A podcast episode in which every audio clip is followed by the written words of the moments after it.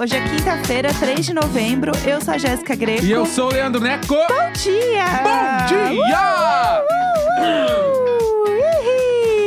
Começa todo empigarrado. Começando animada essa quinta-feira, gente. Que coisa boa. Essa semana tá super esquisita, né? Com o feriado bem na quarta-feira. Hoje, segunda-feira. Então, parece segunda. Eu tô assim, perdida na semana. Essa semana não deu pra mim. Cancela. Mas eu achei legal, porque teve um outro feriado de quarta-feira aí, tem muito pouco tempo atrás. Eu lembro dele. Sim. Entendeu? Sim, então sim, sim. isso me dá esperanças de viver. A gente vai chegar. Ainda mais agora que o comunismo vai ser instaurado no Brasil. Ai, que delícia. Toda quarta-feira é feriado. É, pra comer cachorro. Só os, só os donos de empresa trabalham quarta-feira. Na quarta-feira, o funcionário não trabalha. Exatamente. Então, Zé, a gente tem um problema, porque, é, no caso, eu sou a minha própria chefe. Então aí a gente vai ter um problema, porque eu sou bem abusiva comigo. Então é um problema.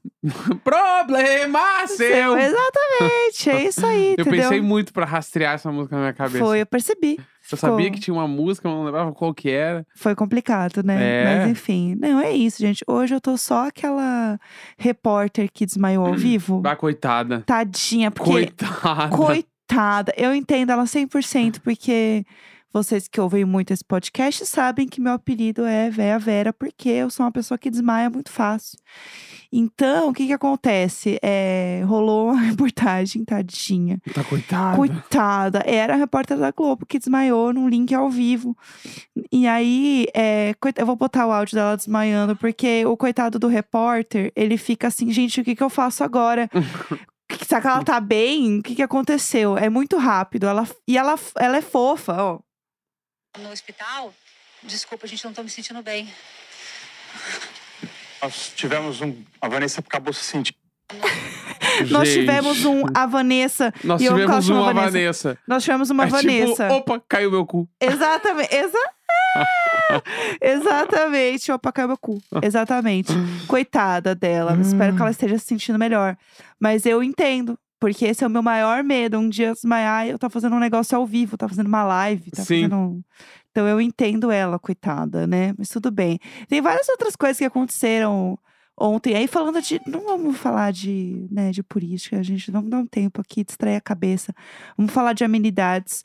É, rolou ontem também uma matéria que eu fiquei assim, é, chocada, que é, gente, uma história de que penduraram Mondrian, que é um, né, um- uma pintura do Mondrian, né? Um caso, um pintor muito famoso, você não sabe, procure, busque conhecimento. Que parece que ele estava pendurado de cabeça para baixo há 75 anos e ninguém sabia. Foi isso, né? Exatamente. E, e, tipo assim. Mano, eu, eu ficava pensando, porque eu vou ler a matéria, porque tá, isso aqui é lá, muito. vamos lá. Suzanne Meyer Buzzer, Bizer, não sei mais falar o nome dela, Tá. uma historiadora de arte, descobriu que uma pintura do artista abstrato holandês Pierre Mondrian está pendurada de cabeça para baixo desde que foi exibida pela primeira vez há 75 anos. Eu acho que depois de um tempo até caduca, vai. Caducou já. Já tá, de qualquer jeito é arte. É, a imagem de 41, uma complexa rede entrelaçada de fitas vermelhas, amarelas, pretas e azuis, intitulada New York City First One, sei lá como é que faz isso aqui também, foi exibida pela primeira vez no MoMA, em 45, mas desde 1980 está em exibição no museu, não sei qual é o nome, na, em Düsseldorf, na Alemanha. Muita, Tá. Muitas consoantes. Atualmente, a, fo- a forma como a imagem está pendurada mostra as linhas multicoloridas engrossando na parte inferior, sugerindo uma versão extremamente simplificada de um horizonte. No entanto, quando Suzane começou a pesquisar sobre o artista no início desse ano, percebeu que a obra deveria ser ao contrário. Gente, juro! Meu Deus do céu! o, es- o espessamento da grade deve estar no topo, como um céu escuro.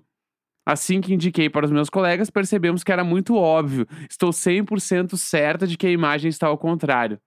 Gente, assim, acho que 100%, acho que assim, óbvio também não. E o melhor é, uma forçada. e o melhor é, apesar da descoberta, a especialista alertou que se a obra fosse pendurada do lado certo agora, a obra poderia se desintegrar. Então assim, não, então não vão mexer. Vai ah, ser as isso. pessoas que viriam ao contrário. Foi só pra aloprar. Encheu o saco. Só pra encher o saco pra dizer, ai, gente, ai. Não tava todo mundo feliz até agora? Será que não, não tem coisa que a gente Tem coisa que a gente não precisa reportar pro chefe. É, tem alguns que tu pode chegar e. Hum, é, é, é tipo fake news de Bolsonaro. Fica quieto, então, mano. Deixa, deixa eles lá, É. entendeu? Eu sinto que, assim, é, é, eu entendo do negócio de, meu Deus, eu descobri algo, ainda mais na área dela, quando você descobre algo na sua área. Mas é, você vira e fala assim: eu tenho uma notícia boa e uma ruim sobre esse quadro aqui. Sim. A boa é.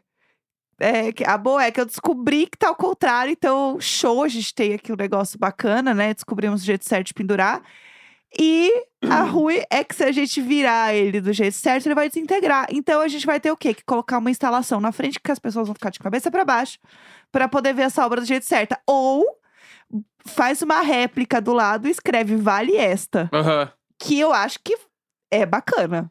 Isso é? aí me lembrou uma história de família. Vamos, vamos, Vamos lá. lá. Não, gente, todo mundo que vê o Mondrian ao contrário, do nada, lembrei uma história de família. Não, não. Tu, tu vai, tu vai buscar isso aí agora. Vamos lá, eu tô pronta. Eu já.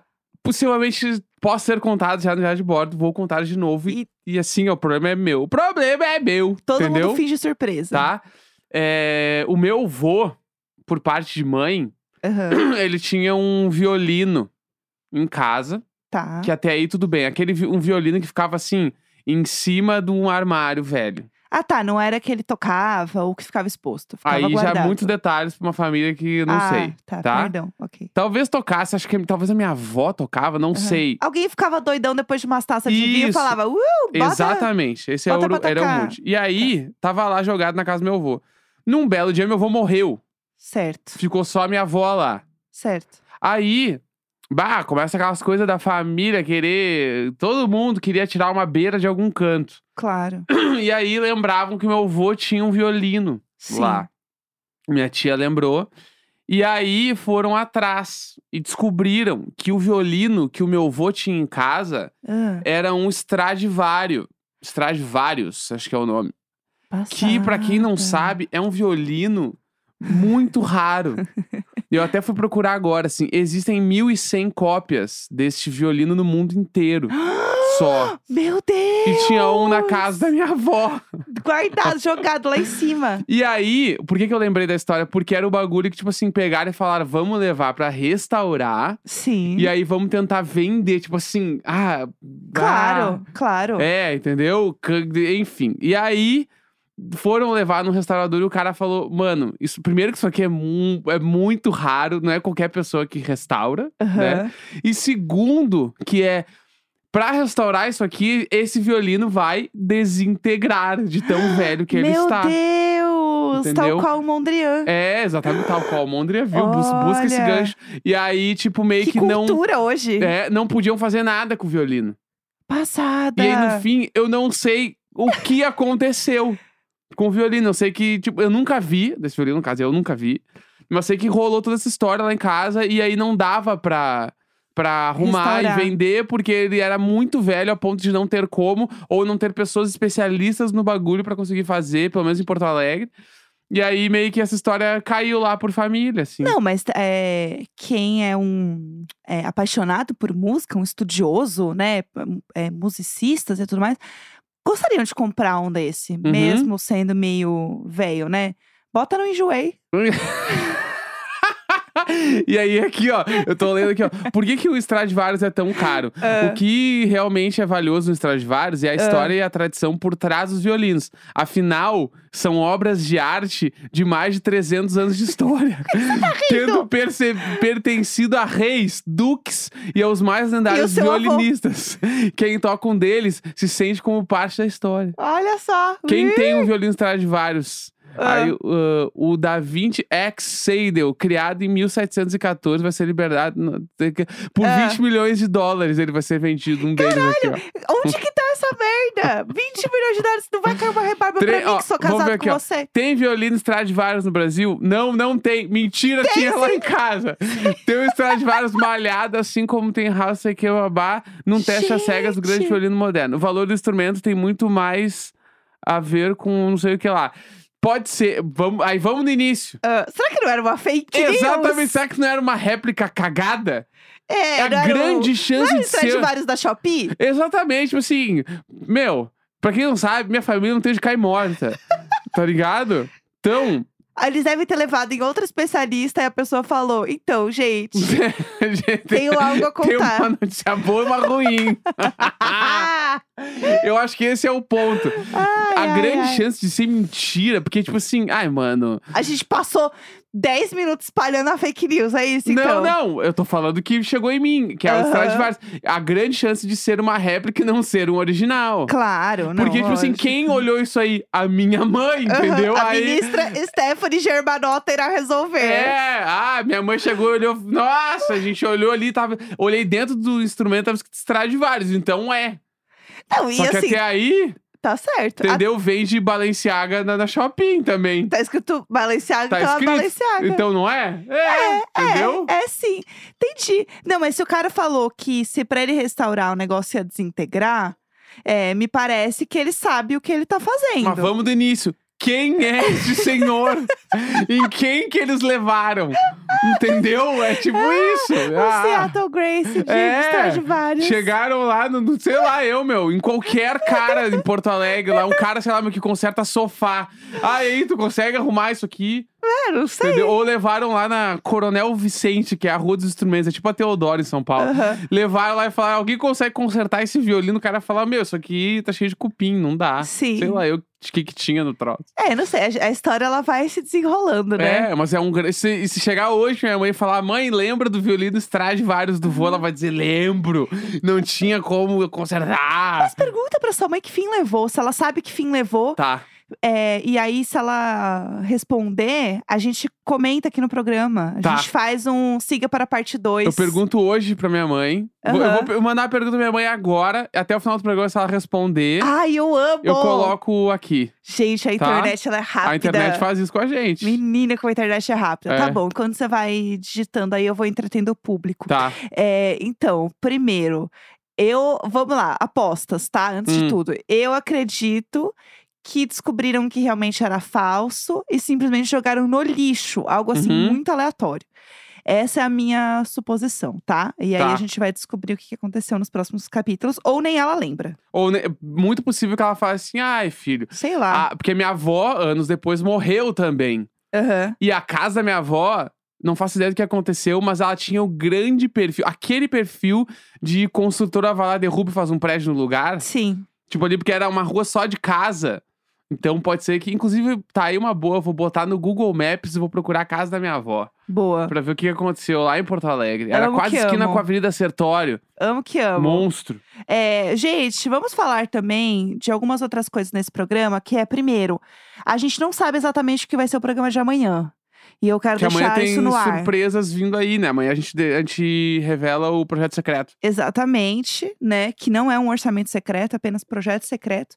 E a gente não sabe exatamente o que vai ser. Se vai sair no horário do programa, se a gente vai fazer o programa normalmente depois de tarde, vai ter uma surpresa no feed. Uhum. Então, a gente vai aproveitar alguns assuntos que a gente falaria amanhã para dar adiantada hoje. Adiantar os jobs. Tá bom? Então, alguns assuntos que a gente ia falar amanhã, a gente vai falar hoje, porque a gente não sabe exatamente o que vai acontecer e aqui é tudo assim. A gente resolve as coisas rápido, a gente é tudo bem doidinho, tá? Uhum. Então, é isso. E aí, uma das coisas que a gente queria comentar, já que a gente fala muito de shows e festivais aqui, é falar sobre o Primavera Sound, que vai rolar aqui em São Paulo. Que foi? Breaking news, já tenho, já tenho a resposta da minha mãe aqui. Falei, oi mãe, tudo bem? Que fim deu aquele violino do vô? Foi pra algum lugar? E aí a minha mãe falou, deve estar com a tua tia. Porque ela mora na casa da avó até hoje. Passada! Então, só melhor essa história. A gente tem que Tá lá. descobrir. A gente tem que descobrir. É, tá lá ainda. Como e ela falou, descobrir? vou perguntar. Que se tem alguém que curte mais fofoca é a minha mãe. Meu Deus, que delícia a sua mãe realmente. É a nossa correspondente da Choquei, diretamente de Porto Alegre, indo descobrir que fim levou um Stradivarius verdadeiro ou da Shopee. Aham. E é isso que eu quero saber. Se, a gente tiver uma foto dele, Não, eu já larguei uma fica pra minha mãe e falei, beleza, porque eu conheço um cara que talvez possa restaurar. Amo! Porque assim, se eu realmente procurar em São Paulo, eu acho. Claro. Não, alguém que está ouvindo aqui Eu vai vou- falar, eu não, restauro. Eu vou, se for. Não, não é de verdade. Não, eu tenho certeza que não é verdadeiro, tá? Mas se for. Não é. Mas se for. É sim, vamos acreditar nos se nossos for, eu vou sonhos. mandar uma mensagem pra quem? Lucas Lima. E vou dizer, Exato. Lucas Lima, compre isso aqui por 300 milhões de dólares, Sim, ou me ache o restaurador. Exatamente. Ou vamos num museu do Brasil que alguém vai querer expor isso aqui, comprar Sim. isso aqui. Não, e se a gente vender isso, a gente vai virar o Elon Musk. De tanto dinheiro que a gente vai ganhar. E aí vai ser. A gente, Aí, vai, a gente vai eu- comprar o Twitter do Elon Musk. Que eu, eu vou comprar o Globoplay da Globo, eu vou chegar, eu vou ser o dono agora do Globoplay. Antes de assistir qualquer coisa, a gente vai fazer um resumeco. Globo... Todo mundo, a pessoa vai reassistir Pantanal, ela vai ter que assistir um resumeco daquele episódio. tu entra no Globoplay, dá play numa série, tem um quadro, eu e a Jéssica, a gente fazendo resumeco antes de começar. Sim. A gente é faz isso. um pré, a gente faz tipo o trailer. O trailer é a gente. Tipo, a Exatamente. gente já vai fazer o trailer e os onboarding. Aham. Você vai lá assistir. Pantanal, tá, gente? Vai dar play no episódio do Casa Caliban, tá, gente? Tá bom? É isso, meninas. Fiquem Beleza, atentas. eu- é isso. Tá bom. Agora, Eu trago essa notícia aí nos próximos dias pra saber como é que a gente vai desenrolar. essa tour aí. É. Eu tava com saudade de uma história É. pra. Ai, dar uma aquecida no coração, uma fofoca que né, aquece a gente, faz a gente se animar, a gente pensar no futuro de uma forma totalmente boba. É, vamos lá. Continua o final de semana. Vamos falar do fim de semana, vai ter o Primavera aí, é um festival muito esperado. Quem ouviu aqui o nosso né, diário de bordo maravilhoso uns meses atrás, lembra que a gente foi na edição de Barcelona e comentamos tudo, porque teve aquele fim de semana que deu tudo errado, não tinha água, Inclusive, eu preciso falar sobre isso. foi um caos. Preciso falar sobre isso. O quê? Teve uma gatinha no TikTok lá. Ah, o Nelson. Ah, mas é, meu. Uma gatinha no TikTok fez um vídeo. Reagindo a um vídeo de uma outra pessoa. Tá, Tá. aham, tá bom. Que era um cara que tava, tipo, na frente daquele palco Bex, que é um dos palcos principais, até onde eu entendi. E aham. o palco é meio baixo. Sim, Aí tá. agora, se o palco já estava totalmente montado, não sei, Uhum. né? O palco era totalmente baixo e tinham arquibancadas da área VIP já montadas. Aí, a gatinha do TikTok, ela pegou o meu vídeo e colocou no meio. E falou: teve um moço que foi do Festival de Barcelona E aí é um print da cara do aí todo travado, assim, e a bonita no fundo e ele e falou várias coisas e tal, bababá. Beleza. Esse vídeo, ao que tudo indi- indica, deu uma irritada no TikTok, o vídeo da mina. E aí começaram a me marcar, olha o Neco, olha o Neco, porque ela fala, olha o moço aqui, tá ligado?